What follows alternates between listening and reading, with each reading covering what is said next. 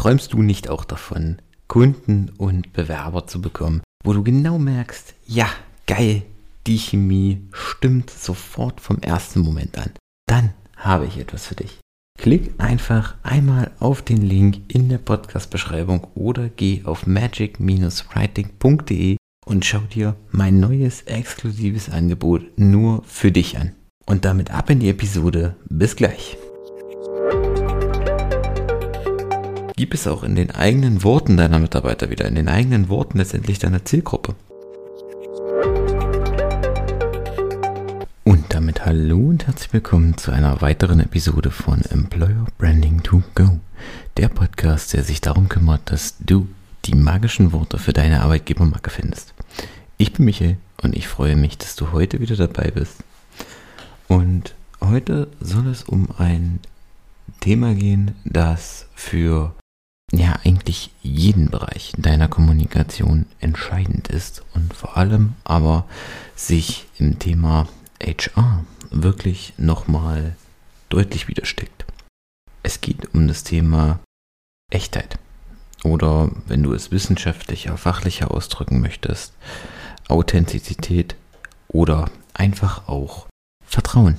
Der Punkt ist nämlich, egal was du machst, du kommunizierst nach außen, du zeichnest letztendlich ein Bild nach außen und um dieses Bild genau soll es gehen. Denn wenn jemand mit deinem Unternehmen dann in irgendeinem Punkt Kontakt hat, egal ob es jetzt ein Kunde ist oder ob es ein Bewerber ist oder letztendlich auch deine eigenen Mitarbeiter, folgt früher oder später bewusst oder auch unbewusst einfach der Vergleich mit dem wahrgenommenen Bild oder beziehungsweise mit dem, mit dem erwarteten Bild, mit dem gezeichneten Bild, was du selber durch deine Kommunikation nach draußen gegeben hast, nach draußen gezeichnet hast und dem, was am Ende dort auch live erlebt wird.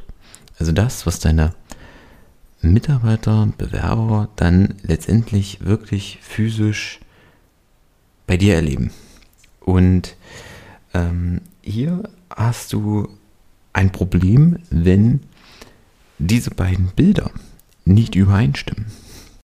Wenn du nach außen hin, zum Beispiel in der Stellenanzeige, eine Unternehmenskultur zeichnest, die Vertrauen widerspiegelt, die Flexibilität widerspiegelt, die ähm, Innovation und ein, ein, eine Kultur, ein Miteinander letztendlich zeigt, abzeichnet, was es so physisch in deinem Unternehmen nicht gibt, sondern da eben Kontrolle und Misstrauen herrschen und ähm, ja, die Mitarbeiter vielleicht auch sehr distanziert miteinander umgehen oder ähm, ich sag mal, es geht schon, es geht schon damit los, dass du ähm, in der Stellenanzeige vielleicht im Du schreibst und wenn du aber dann Kontakt mit dem Bewerber aufnimmst, du auf einmal in das Sie fällst. Und das ähm, führt einfach dazu, dass deine Kommunikation letztendlich inkonsistent ist. Also sie ist nicht stimmig, es, es passt irgendwie nicht überein. Und ähm, das fällt einfach auf. Das fällt deinen Bewerbern auf, das fällt aber auch deinen Mitarbeitern auf. Und jetzt hast du, jetzt gibt es zwei Möglichkeiten, was passieren kann. Das eine ist, wenn das Wahrgenommene besser ist als das, was du gezeichnet hast, super, dann ähm, ist, ist wahrscheinlich noch eine größere Begeisterung letztendlich da, weil etwas passiert, was man nicht erwartet hat. Und zwar gute, also gute Eigenschaften, gute Umstände letztendlich passieren, die so nicht erwartet wurden. Das ist super. Aber dann kommuniziert das am Ende auch nach draußen, denn dann hast du hier die Chance, noch mehr Potenzial letztendlich abzuholen, weil du ja durch deine ähm, äh, Kommunikation einfach einen, einen Eindruck nach draußen bringst und du das Positive, das Gute, was bei dir stattfindet, letztendlich auch nach draußen bringen kannst.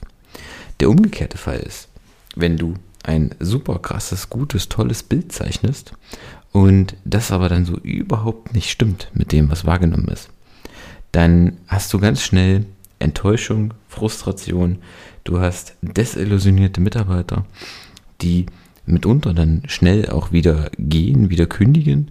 Ähm, und das Ganze dann, damit musst du eben auch rechnen, nach außen bringen. Also das Ganze dann auch nach außen tragen, ähm, das nach außen kommunizieren.